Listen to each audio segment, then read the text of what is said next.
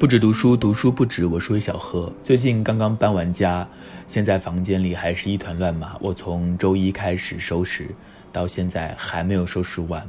嗯，因为书实在太多了，所以这也是我搬家遇到的最大的一个麻烦。其实一个小时之前，我还在心里挣扎，要不要干脆这一期就漏掉，就不录了。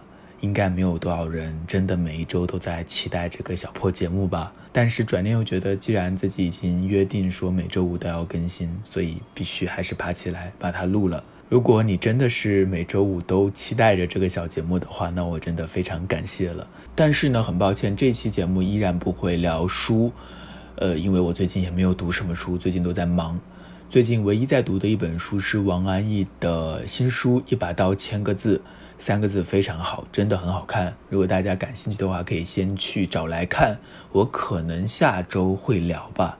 如果我读完的话，下周会来聊这本书。大家也可以先去读读看，到时候我们一起聊，可能会更有感受。今天呢，就来聊一个我比较切身的话题，一个我比较切身的经验，就是租房和搬家。想要聊这个话题，也是因为不仅仅是我最近在搬家。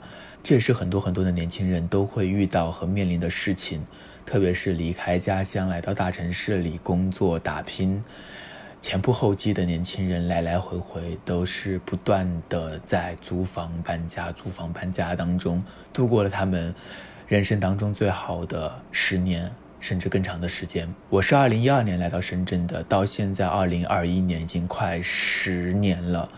这十年当中，我搬了大概有五次家，每一次大概住了有两年左右，算是一个不算太频繁，但是也不是非常稳定的一个状态。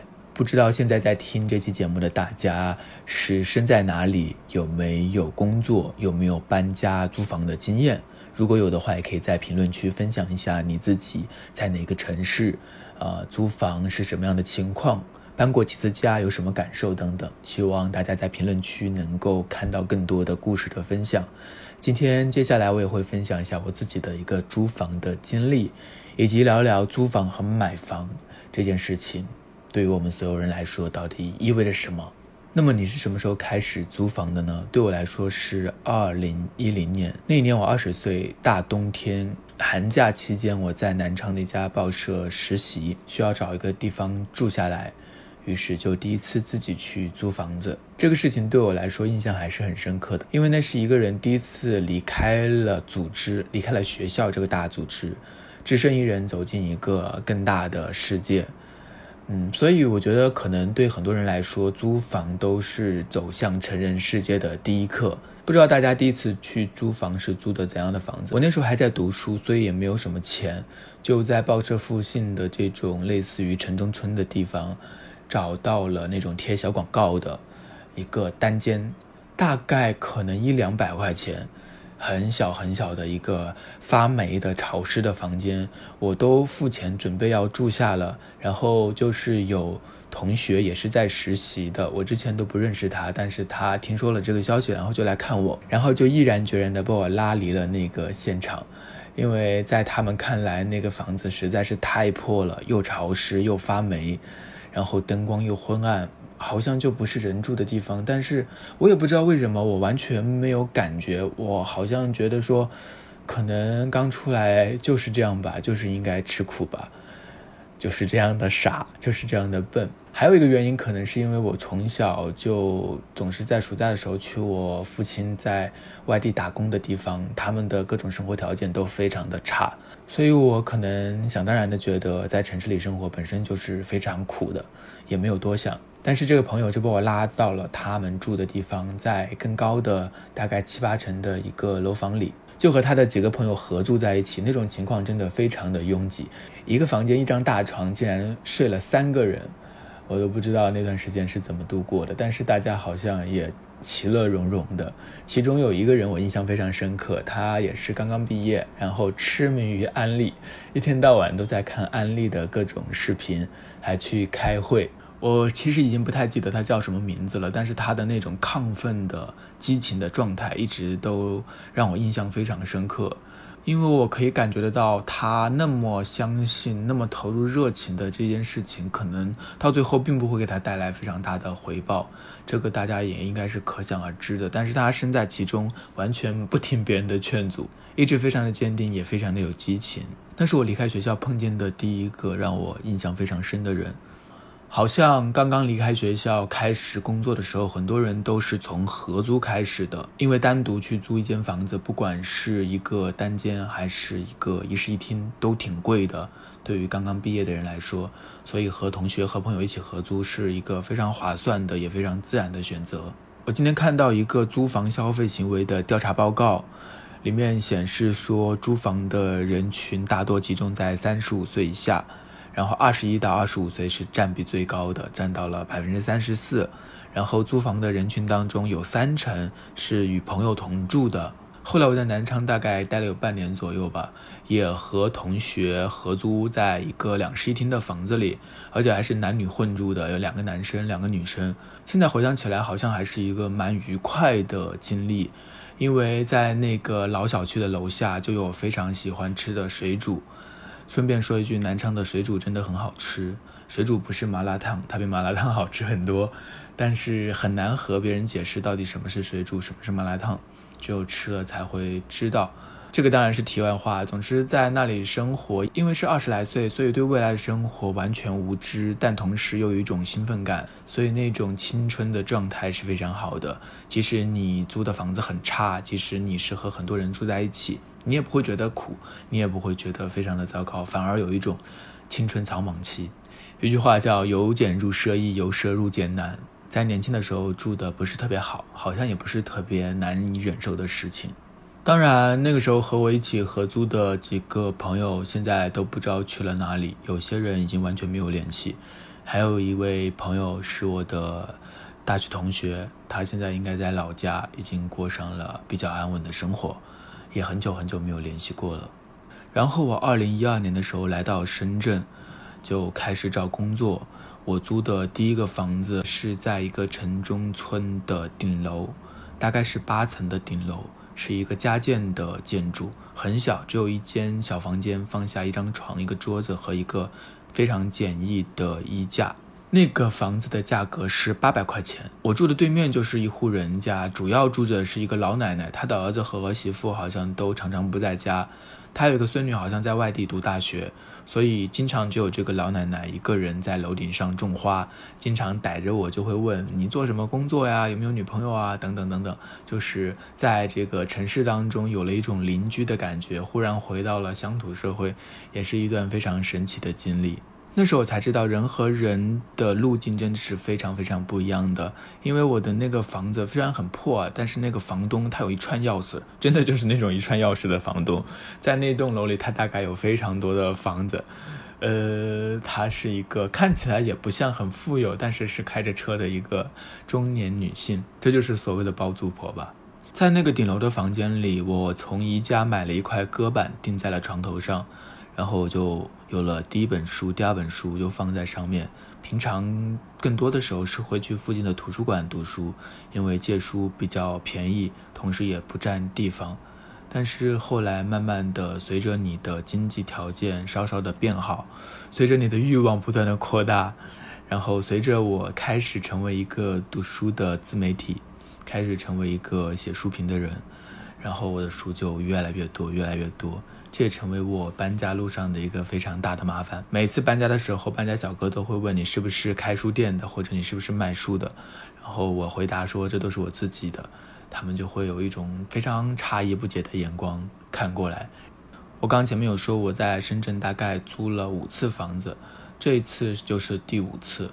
我这次租的这个房东很有意思，他是九七年的学生，他还在读研。然后我租了这个房子都没有和他见面，因为一切都是在线上操作的。他都不是本地人，他好像是浙江温州的。然后他只是在上大学的时候在这边买了一套房子作为投资，但是这套房子目前的价值应该已经千万以上了。这就是人和人的差距，这就是世界的参差，对不对？你会发现人和人的生活路径真的是完全不一样的。一个三十岁的人在租着一个二十多岁人的房子，会不会有些心理不平衡呢？这个倒是没有，反而因为房东是一个年轻人，所以沟通起来也会更加的方便。因为我两年前才搬的家，还录了视频，所以很多人对我搬家的印象还挺深的。然后呢，我这一次搬家就看到有很多留言，就说你怎么又搬家了？好像你刚刚才搬家，但实际上时间过得真快，已经两年了。然后这次搬家，当然也会收到一些朋友的留言，分享他们自己的搬家的故事，或者分享他们自己搬家的苦楚。特别是有很多书的这种朋友，一定都会懂。像我这次搬家，大概有五十多箱书。这个非常非常痛苦，整理起来大概就整理了大概有两三天。现在我还没有完全把它们上架，并且因为我丢掉了几个书架，呃，新的住所也比之前的租的地方要小一点，可能都不能完全把它们放出来。于是也会收到这样的留言，他们可能是好心的，会问为什么你不买房呢？这里可能就是我们今天这期节目非常核心的一个问题：能不能租房过一生？其实我对这个问题的想法也发生了一些变化。我发现时间真的会慢慢的改变人，然后你的经验也会慢慢的改变你。能不能租房过一生呢？呃，在我的印象当中，好像梁文道就是一个租房住的人，并且他的生活方式非常特殊，他常年住在酒店里。而且我看了有一期节目，好像他住的酒店也不便宜吧。总之就是非常奇特的一种生活状态。但是我想，大部分人租房可能是另外一种状态，就是还没有存到钱去买房，或者说房价太高，买不起房。在更年轻的时候，从来就没有想到过买房这件事情。就和我的九七年的房东相比的话，我完全没有投资头脑。这当然可能和各自的经验有关，也是因为口袋里没有余钱，你根本就不会想到你要去通过房产来投资，那是一件多么遥远的事情。慢慢的，可能收入会多一点，但是你的收入的增长水平还是赶不上房价的增长速度。然而，如果你又想要一个比较好的生活品质的话，你用这些钱去租房的话，会能够租到一个比较不错的房子。但是，如果你想要去买房的话，那你可能就会过得非常的紧巴。我最早是觉得租房就租房有什么了不起吗？因为我好像是在哪一本书里看到过，傅雷好像一直都是租房住的。然后我就觉得租房也是一种生活体验。我们人活在世上，不一定非要占有一所房子，拥有一所房子，对不对？嗯，直到现在我仍然也是这么想的。但是慢慢的你会发现，有房也有房的好处。比如说你有一个固定的地方，特别是对于书有一些多的人来说，有个固定的地方放书是一件非常有吸引力的事情。但实际上，在我们大部分人的讨论当中，房子并不仅仅是一个住所，并不仅仅是一个居住的空间，它在我们现在这个社会当中更是一种投资方式，所以它又变得有些复杂。很可能仅仅是因为一套房子，一个人和另外一个人之间的财富的累积的变化，就会有非常非常大的差别。我记得刚刚来深圳的时候，我的上班的有一个同事，他刚到深圳，他的妈妈给了他几十万，在深圳很远的地方买了一个很小的房子，但到现在的话，他从小房子换到大房子，再换到更大的房子，就已经有了一个很稳固的资产了，对不对？那如果像我这样，家里不仅穷，而且也没有这样的观念，自己也没有什么余钱，可能就不会想到去买个小房子再换大房子。所以呢，这种观念上的局限，或者说没有这种想法，也就很少有这样的机会通过房产去投资。昨天我和上一个租房的房东见面，退租，跟他聊了一些。他是七零年的，他在东莞开厂。然后现在他有两个儿子，他给他两个儿子每人买了一套房。他的大儿子在国外读大学，二儿子可能还在读初中还是高中。那两套房呢，其中一套就是我上一个房在租的，另外一套就是那套房的楼下。总之，他把他儿子的这一切都安排好了。那两套房平均每一套都一千多万。然后他跟我说了一件事情，也是让我感到很震惊的，就是他现在在住的房子是在深圳的海岸城附近，叫观海台一个小区吧。他说现在他的房子卖大概能卖三千万，嗯，然而他买的时候他说房价不到几千块，那套房大概一百万，也就是说可能过了十几年，他的这个房子已经从一百多万涨到了三千万。这是怎样的一个数字？我听到之后还是小小的懵逼了一下，因为确实非常的震撼。总之，我的这个房东是从九十年代就到深圳，然后他们可能是很早的一批来深圳打拼的人。他们也是在东莞开厂做实业的，这就是所谓的时事吧。像他们这一代人早早的来到深圳的，嗯，可能大部分都有了一个比较好的光明的前途。但是想想，像我们这一代，或者是刚刚毕业的人来到深圳这个已经几乎饱和的城市的话，虽然有句话叫“来了都是深圳人”，但是像这种一百万变三千万这样的事情，我想可能就没有那么容易发生了吧。我不是在抱怨啊，当然也是有点点羡慕，而是想说，其实人和人之间的时运，你所处的时代的这个状态是有很大的差别的。这个东西不以你的意志为转移，所以不如放过自己一马。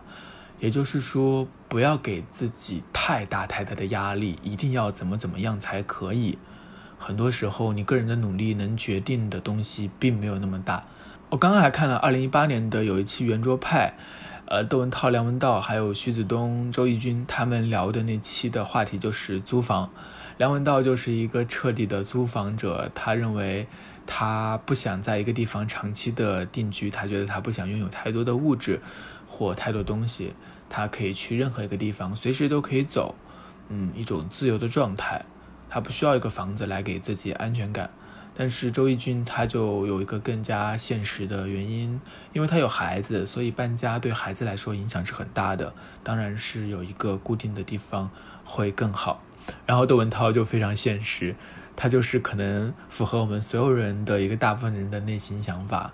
好像到一定阶段之后，你会觉得有一个自己的房子会让人感到心安，或者仅从投资的角度来说，呃，至少到目前为止啊，它还是一个非常保值的东西。其实这一期应该找一个已经买了房的朋友来聊聊天，这样才能知道他们的一个感受，他们有没有后悔，或者说他们有一个怎样的变化。如果你已经买了房的话，也可以在评论区说一下你自己的一个感受吧。其实，在两年前我都不会想到有一天我会来聊房这个事情，因为我总觉得它离我很远。但是慢慢的，也许你现在才十七八岁或二十来岁，慢慢的你就会发现，你的生活好像也离不开这个大家的生活的主流。嗯，慢慢的你也会关心这一切，这是一个怎样的状态呢？你也不能说它是可悲的，它就是缓慢发生的人间的真实。嗯，其实我以前还有一个比较浪漫的想法，就是觉得租房每一次都可以换一个新的环境，然后你也可以适当的做一些调整，在不同的地方住。你会有更多的体验，而人生最重要的就是体验，不是吗？但是这次搬家真的把我搬伤了，有点搬不动了。不知道是不是因为过了三十岁，整个身体机能有点下降了，还是怎样？好像花费的精力让我有点稍稍的感觉太累了。所以聊了这么多，其实我并没有一个特别笃定的想法，我没有一种观念来指导我的生活。比如说，我一定要买房，这是一种观念，很多人是这么去生活的。或者另外一种观念，像梁文道那样，我一定要租房，买房不值得。这两种观念都没有。我好像生活到目前为止，其实是处于一种，就是你就是这样了，你或者说你在你只能这样了。我想我们大部分的年轻人可能和我的状态都很像吧。就是也许二十出头的时候根本就不关心房事，等你稍微关心一下的，会发现它确实离你还比较遥远。然后呢，你也只能租房去住而已。你可能会和别人聊聊基金，然后看看谈谈房价。但这一切和你的关系到目前为止还没有那么紧密，然后你会开始想，我要不要离开大城市，去一个二线的，或者回到老家？那里的房价当然便宜，但是你要放弃大城市的机会和那样的生活环境，而去到一个你不熟悉的地方吗？种种的选择好像都开始浮上水面。好吧，说了这么多，其实并没有任何一个结论，不论是租房也好，买房也好。肯定是你自己的选择，然后每个人都有自己面临的一些状态。有些人父母有钱，可能已经帮他解决了房子的问题；有些人可能向往自由，也许根本就不会考虑买房；有些人可能像我一样，呃，如果有钱以后的话，那可能就买；那没有钱的话，过好现在的日子也是非常重要的。最后说一下这次搬家给我的一个新的发现，或者是一个启迪吧。那就是其实没有什么东西是不可以扔的，包括书。嗯，可能我们的欲望都太大了，想要占有各种各样的东西。其实很多书在我的书架上，我可能一两年都没有看过，都没有翻过。那他们存在的在这里的意义也不大。所以我觉得，如果有可能，如果有决心的话，我希望能够让书的数量再变少一点。也许我们根本就不需要那么多的书，对吧？嗯，是这样的。好吧，希望我接下来的生活能够进一步的断舍离。如果有进展的话，再和大家汇报。这期的节目就聊到这里吧。如果你也是租房一族，或者你已经买了房，都可以在评论区里留下你们的经验，留下你们的经历，来互相的分享一下。我非常期待看到你们的留言。那我们这期节目就到这里，下期再见，拜拜。